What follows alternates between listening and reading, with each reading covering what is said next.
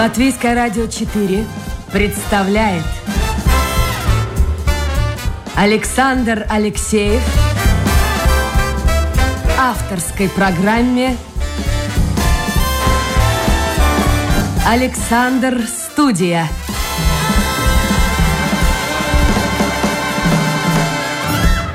Здравствуйте, друзья. В эфире программа «Александр Студия». Как обычно, в это время с вами автор и ведущий Александр Алексеев. А, сегодня гость программы Дмитрий Трофимов, представитель большого бизнеса, можно так сказать, и общественный деятель. А, я надеюсь, Дмитрий, вы слышите меня. Алло? Так, что-то у нас на линии произошло. Давайте мы сделаем еще одну попытку, немножко музыки фоновой и попробуем еще раз позвонить нашему гостю. you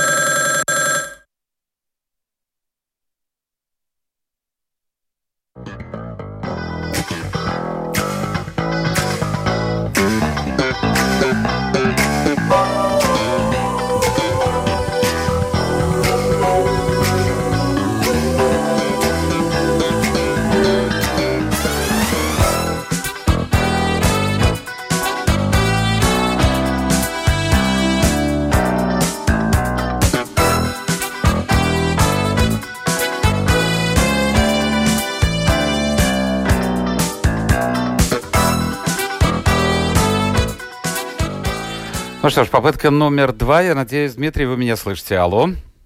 Да, я вас прекрасно слышу. Добрый день. Добрый день. Слушайте, у вас столько обязанностей, столько работы. Наверное, телефон прямо, я не знаю, раскаляется с утра до вечера. Часто звонят? Бывает. Бывает так скромно. Ну, давайте я вас представлю слушателям по полной, что называется. Итак, главное дело, чем вы занимаетесь, вы являетесь директором компании по недвижимости. Правильно? Да, занимаюсь этим уже 30 лет скоро. 30 лет.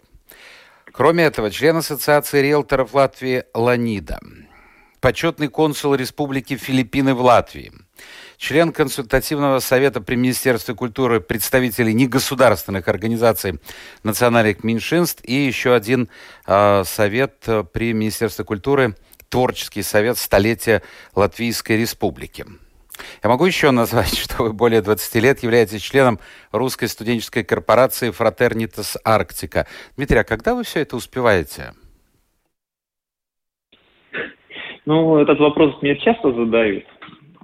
На самом деле, понимаете, наверное, я не зацикливаюсь на чем-то одном. То есть очень часто люди живут дом, работа, работа, дом. Ну, вот мне, честно, это просто скучно. Поэтому я нахожу себе еще какие-то занятия, а, что-то мне может быть интересно в какой-то момент времени, потому что на самом деле должностей всяких и организаций общественных я был гораздо больше, чем вы назвали, и до сих пор являюсь членом. То есть был вице-президентом Латвийской торгово-промышленной палаты довольно долго. Но еще раз, да, то есть в какой-то период времени мне интересны какие-то вещи. Я вот в них вкладываюсь э, ну, достаточно сильно. А, некоторые вещи мне интересны очень долгое время. Так, например, вот как студенческая корпорация Fraternity Arctica, да, то есть это мне как, по сути дела, еще одна э, часть моей жизни, настолько же большая, как работа и как семья. Но это все общественная работа, или вы, в общем-то, получаете какое-то вознаграждение?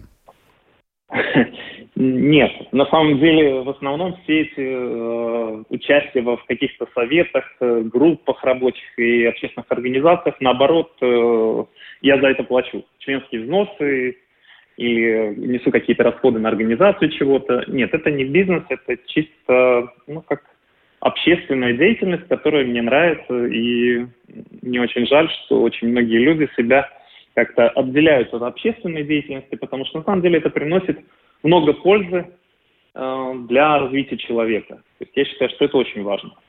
Ну, это с одной стороны. Но с другой стороны, сейчас многие люди скажут, вы уже говорили, что этот вопрос задают постоянно вам, потому что, ну, в общем-то, на моей памяти не так уж много людей, которые приходили сюда в студию и имеют такой послужной список. А семья у вас есть, дети есть вообще вот, ну, обычного человека действительно работа, семья, работа, семья, ну, какие-то увлечения, кто-то марки там собирает, кто-то машины новые покупает, кто-то дом вечно строит и будут строить его дети. А как у вас с семейной жизнью? Семейной жизнью у меня все замечательно. Э, младшей дочери два с половиной года. Так что нахожу время еще и на дочь, и на семью, и на дом, и на сад. Э, на все нахожу время. Ну, может быть, я не смотрю сериалы практически, я не смотрю телевизор, новости.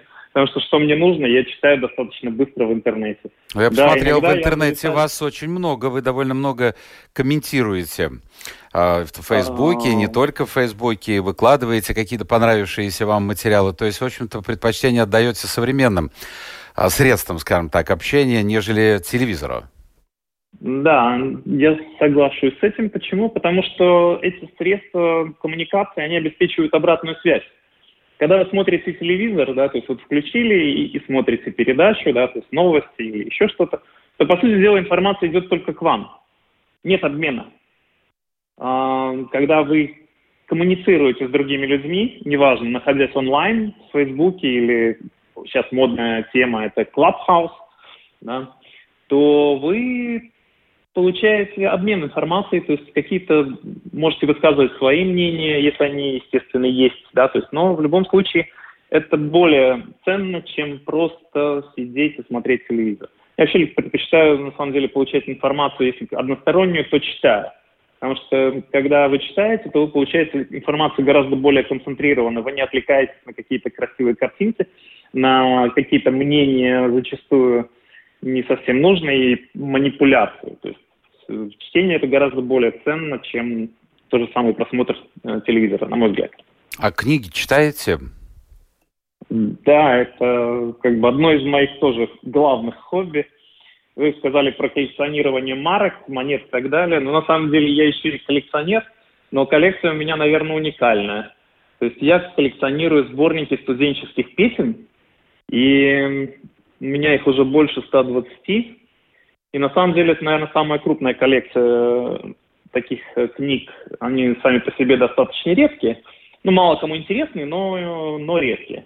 Ну, вот. Но, во всяком случае, когда я презентовал эту коллекцию в библиотеке Миссиня, да, то есть э, ее руководство было очень заинтересовано эту коллекцию получить. Да, то есть пришлось им пообещать, но, в принципе, я и сделал. Поставил себе такую цель, что хочу собрать полную коллекцию таких книг, изданных в Латвии, и потом ее передать в библиотеку. Я вот сейчас думаю, такое... а у вас есть какая-то мечта? Ну, у меня, вы знаете, мечт было много. Меч много, но вот сейчас о чем-нибудь мечтаете? Да, мечтаю, когда наконец закончится пандемия и наконец можно будет встречаться с людьми. Вот все коммуникации в онлайне, в Zoom, в Teams и так далее, это все хорошо. И даже вот э, по радио общаться тоже хорошо, но я бы с гораздо большим удовольствием сейчас бы сидел в студии и общался с вами лицом к лицу, чем сидя в своем офисе. Но мы с вами несколько лет общались тому назад. Вы были как представитель студенческой корпорации, я помню, Фратернис Арктика. Вы, кстати, были не единственным. Вот насчет общения в социальных сетях. Ну, давайте я скажу слушателям, напомню. Может быть, кто-то сейчас подключился. У нас в гостях и предприниматель, и общественный деятель Дмитрий Трофимов.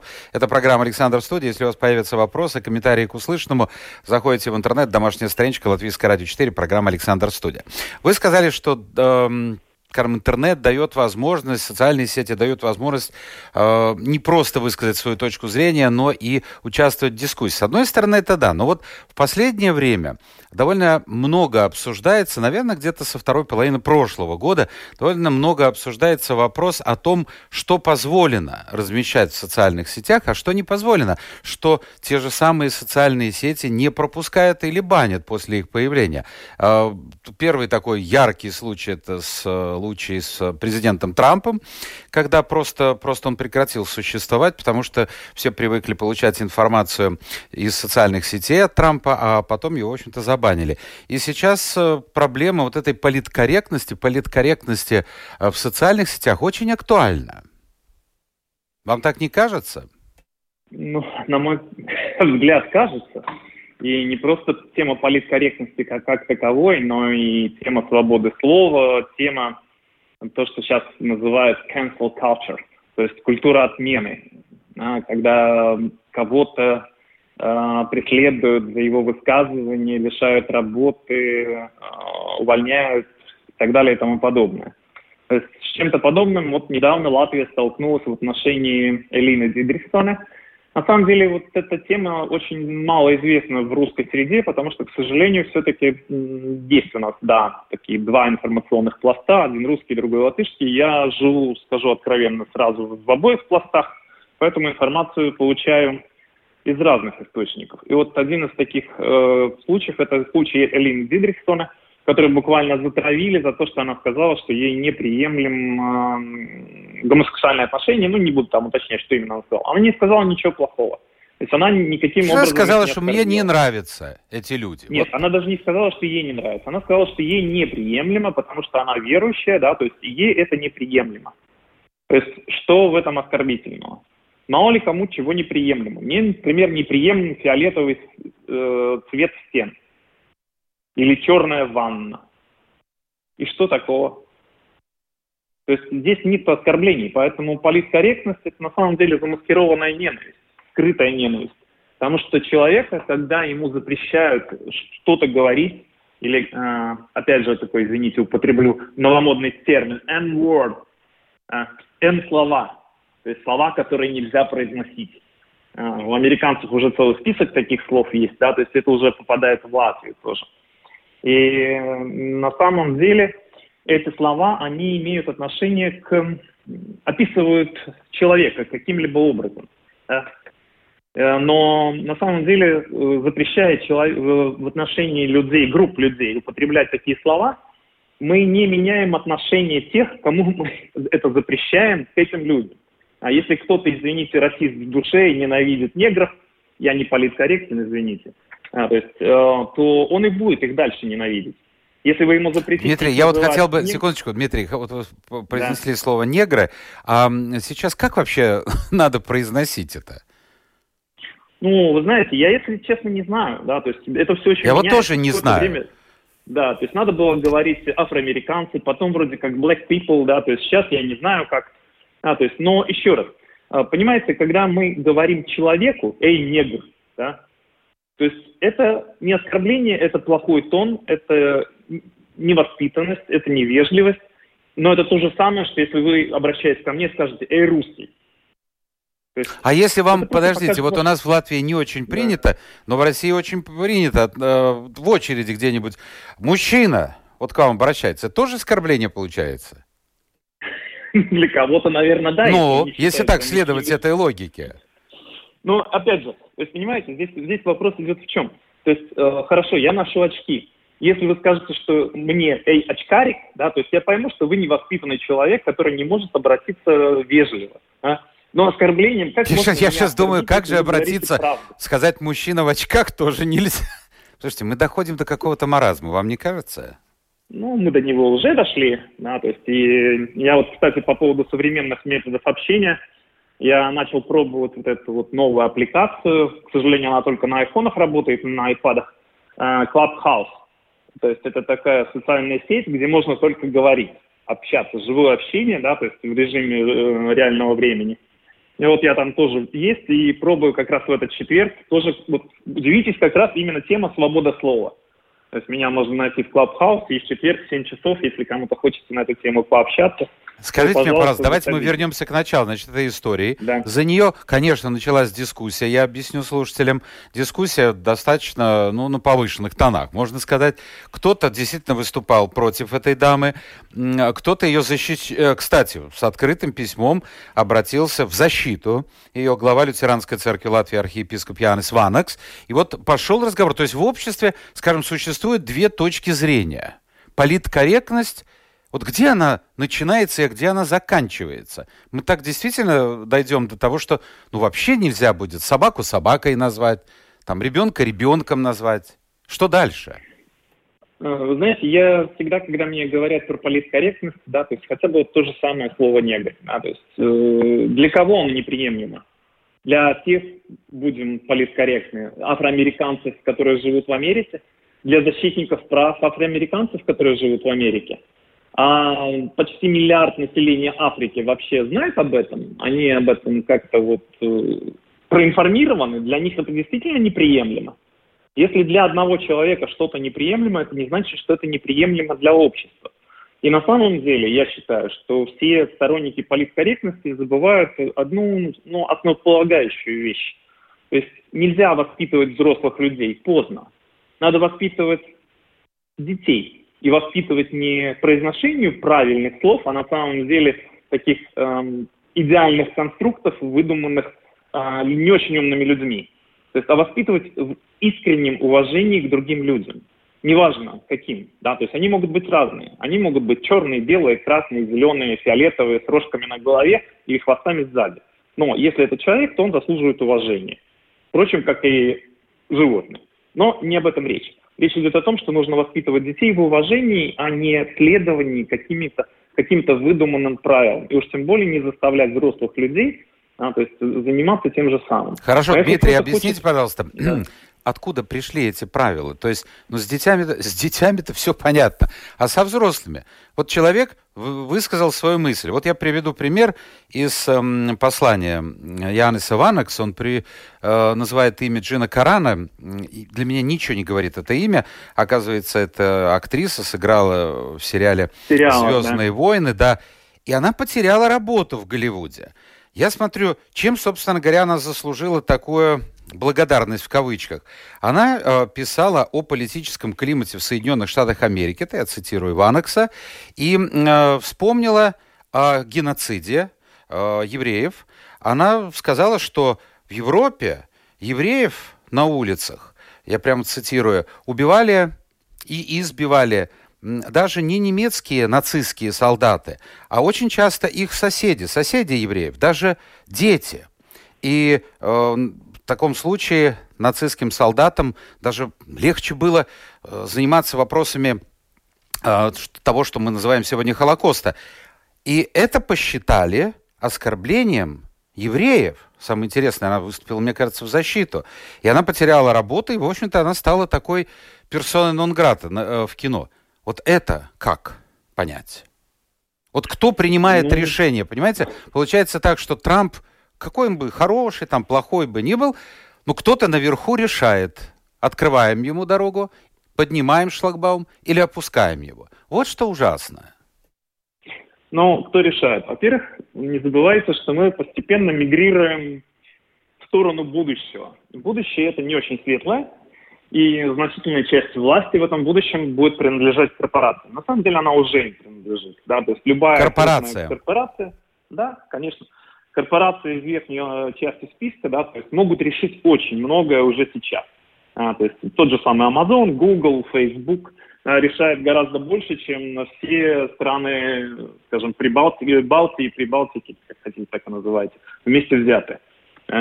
А, но второе, то есть, э, я вы уж простите, да, то есть, но в современном мире так же, как и раньше, очень много решает тот, кто шире раскрывает свой рот.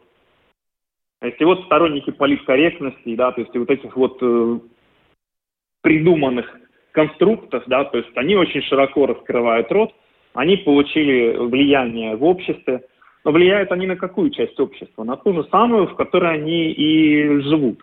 То есть э, я не думаю, что даже в Америке, да, то есть это общество политкорректности, да, то есть оно пронизывает Америку с, э, полностью насквозь. То есть мы видим, что Америка разделилась на два лагеря, практически равных. Но это то, что мы видим. Какова картина реальна в Америке, не знаем ни я, ни вы, ни те, кто что-то об этом говорит. И в Латвии, я думаю, что ситуация еще более понятная, да, то есть в нашей стране, я думаю, что сторонников такой политкорректности, само по себе слово политкорректность, ну, ничего плохого в этом особенно нет, да, то есть не оскорблять других людей, да, то есть и все хорошо. Да, то есть, но вот эта вот придуманная политкорректность, доведенная до абсурда и маразма, как вы правильно сказали, я думаю, что в Латвии не пользуется большой поддержкой. Некоторые... Да, но в конце концов не Латвия решает, кого допускать в социальные сети. Вот понимаете? И таких случаев очень много. Это правда. Это правда. Да, потому что, в, например, в том же самом Фейсбуке бан можно получить практически за все, что угодно. Э, то есть самое смешное, что очень часто бан получают люди, которые действительно никаким образом не оскорбляют других людей, не обижают их, но тем не менее их там банят. Э, и ну, тот же самый Трамп, да, хороший пример. То есть я не поклонник Трампа как личности, да, то есть, то есть я не вижу в нем ничего такого, чем бы стоило восхищаться, да, то есть как человека. Но я понимаю его политику, я понимаю, почему его поддерживает очень много американцев, э, которые недовольны поведением элиты. И то, что с ним сделали, а, то есть это заслуживает вообще просто исследований, да, то есть на тему роли личности в истории, как эта личность э, пытаются уничтожить. Вот. Но в Латвии ситуация на самом деле не настолько плохая. Об этом надо разговаривать, это нужно вот что мы, собственно говоря, делаем. Но, но не настолько, я бы сказал, бы все однозначно. Вы выложили у себя, я посмотрел в Фейсбуке, фрагмент манифеста художественного руководителя нового театра Алвиса Херманиса, а, который выступает против этой политкорректности. Я приведу просто слушателям, может быть, кто не в курсе дела, цитату о том, что а, мы внезапно поняли, что многие из наших спектаклей, пишет Херманис, созданные нами много лет назад, в нынешних обстоятельствах были бы невозможны из-за террора, как он пишет, политкорректностью.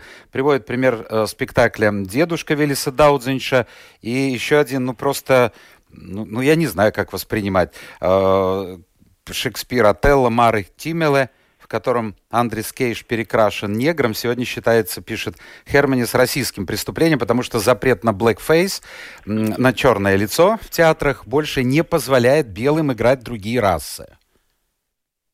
Вот видите? Это, как? Это, да, да, это еще один современный бред, который называется культурная апроприация. То есть это как на тему, что сексизм это только в отношении женщин, расизм это только в отношении черных, а культурная апроприация это только в отношении не белых. То есть белый не может играть негра, но черный может играть белого. А, Вы фильм «Бордер Таун» смотрели? А, вы же не смотрите сериалы. Нет. Это вот последний. Кстати, он э, довольно хорошо был воспринят, особенно женской аудиторией. Ну, такой женский э, роман любовный. Но я был в шоке. Потом я посмотрел в интернете, что же случилось. Показывают Англию. Э, начало 19 столетия. Королева негритянка. Э, все, значит, свет ну, там есть все, все цвета радуги. Я имею в виду лица. Там желтые и черные. Я подумал сначала, ну, может быть, действительно такое было, что-то я упустил в своем образовании. Нет, конечно.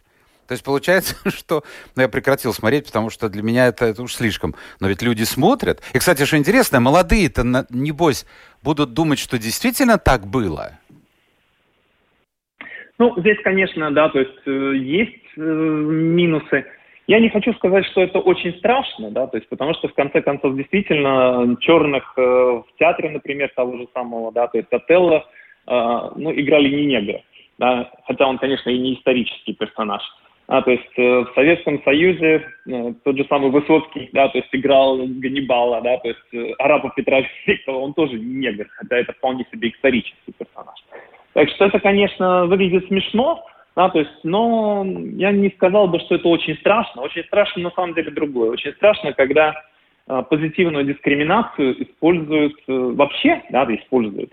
А еще страшнее, когда эта позитивная дискриминация ведет к тому, что все становится только хуже. А, то есть, э, когда человек, например, получает какую-то должность или как бы получает работу или получает участие в научном проекте только потому, что он э, какой-то вот особенный, да, может быть, потому что он там с Сатурном, может быть, потому что у него фиолетовые глаза и рожки на голове антенны, да, то есть, или усы, как у бабочки, да, то есть. И вот он поэтому должен получить эту роль. Оценивают человека не по его достижениям, не по его знаниям, не по его талантам, а по каким-то формальным факторам. Да? То есть как у нас в Советском Союзе это было, когда если ты правильного происхождения, то тебе больше дорог открыты. Если ты неправильного происхождения, да, то есть не из рабочих и крестьян, то, соответственно, у тебя будут проблемы. Ну, Я, кстати, в отличие плана. от вас, Дмитрий, в условиях ковида довольно много смотрю фильмов, в том числе сериалов. Я уже как-то привык к тому, что в фильме, особенно в сериале, должны присутствовать гей, лесбиянка, э, люди разных национальностей, которые, по лицу видно, что это негр, скажем, азиат, и, и обязательно кто-то э, достаточно больной человек. То есть это такой набор джентльменский. Раньше мы воспринимали это как анекдот, ну а сейчас это реальность. Я не спорю, что все эти люди присутствуют в жизни, но, но как-то вот это как будто существует какая-то, я не знаю, шкала ценностей, по которой режиссер должен отбирать. Значит, этого мы использовали, этот образ мы использовали, этот использовали, и дальше посмотрите на некоторых кинофестивалях даже э, ставят задачу, чтобы одинаковое было участие фильмов, э, созданных режиссерами мужчинами и женщинами, что, мне кажется, тоже нонсенс. Но ну, это факт. Уже Э, киноакадемии Америки, они уже сказали, что они будут э, рассматривать только фильмы, которых соблюдены квоты. Да? Вот видите? Ну, ну вот, вот выходит, мы возвращаемся в советское время, о котором вы вспоминали. Вот в Верховном Совете должны быть там колхозники, крестьяне, там интеллигенция, рабочие. Вот, пожалуйста, вам квоты. Женщины, мужчины. Ну, на самом деле это бред тоже, да, то есть еще раз говорю, потому что любая позитивная дискриминация это тоже дискриминация. Так я согласен. А И... А куда Дмитрий вот это все приведет? Вот приведет? Вот, да. Ну, я думаю, что никуда не приведет. Да? То есть вопрос только тот, вопрос только в том, кто из-за этого, из-за этого сильно пострадает. Да? Идея утопического социализма в конце концов привела к красным кхмерам, да, то есть и к тому, что несколько миллионов камбоджийцев были забиты тяпками. А, даже не расстреляны, а просто забиты тяпками. А, то есть об этом геноциде как-то не очень сильно много говорят, но он был. А. Не Идея пугайте, не пугайте, не пугайте. Нет, ну я же не говорю, что обязательно, да, то есть к этому приведет. Тяпками, наверное, забивать не будут, хотя если мы будем принимать людей на работу и давать э, как бы образование только по причинам э, принадлежности какой-то так называемой угнетенной группе лиц, то, наверное, скорее всего, скоро мы будем работать тяпками, да. То есть получается вот такая вещь. Вот смотрите, очень похожая на ЮАР. У меня кто-то из гостей э, был из ЮАР, причем на русском языке мы говорили, кто-то из иммигрантов. Вот э, сначала был действительно геноцид по отношению к коренному населению, а потом, придя к власти, все это черные поменяли, собственно говоря, направленность этого геноцида, и теперь уже белый геноцид получается. Ну, так оно и есть. Единственное, что там не был геноцид черного населения, там был апартеид, да, то есть геноцидом там одно время занимались англичане те же самые. А, сами буры, после того, как ЮАР стала, да, то есть э, независимой страной, они этим сильно не увлекались.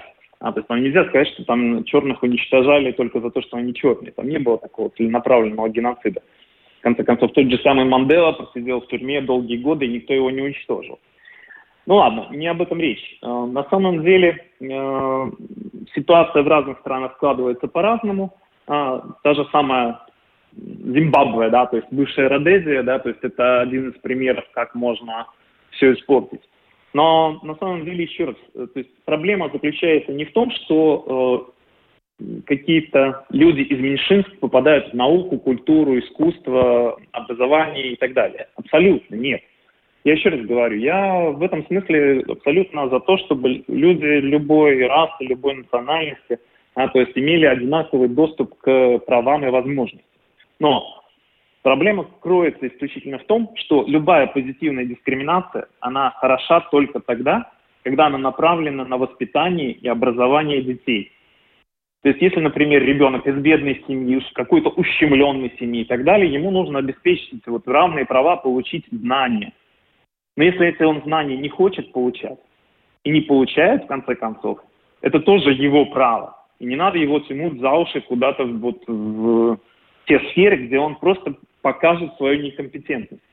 Дмитрий, по да, поводу... Есть... Извините, я перебью, потому что времени очень мало. Вы являетесь, по поводу меньшинств, вы являетесь э, членом Совета при Министерстве культуры, э, в котором представлены негосударственные организации национальных меньшинств. Вот эта тема национальных меньшинств, она, в общем-то, периодически всплывает в Латвии. Э, кто-то говорит, что все нормально, кто-то говорит, просто не замечая каких-то проблем, они, естественно, существуют в обществе. Кто-то говорит, что надо э, как-то по-другому этот вопрос решать э, национальных меньшинств.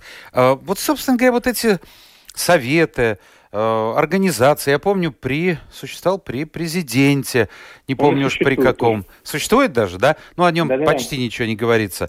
Э, вообще, это просто вот такие, скажем так, странные организации, которые, члены которых иногда собираются и о чем-то говорят, или они вообще могут каким-то образом повлиять на общество? Пока я этого не чувствую. Э, ну, во-первых, не забывайте, что это консультативный совет. Это даже не организация. Да? То есть э, как бы государственные органы, да, институции используют э, эти консультативные советы и рабочие группы для того, чтобы получить вот как раз ту самую обратную связь, про которую я говорил в самом начале нашей передачи. Э, и как они распорядятся этой обратной связью, это уже вопрос этих государственных Но вы следите за тем, как происходит этот процесс? Ну, ну просто конечно, интереса ради.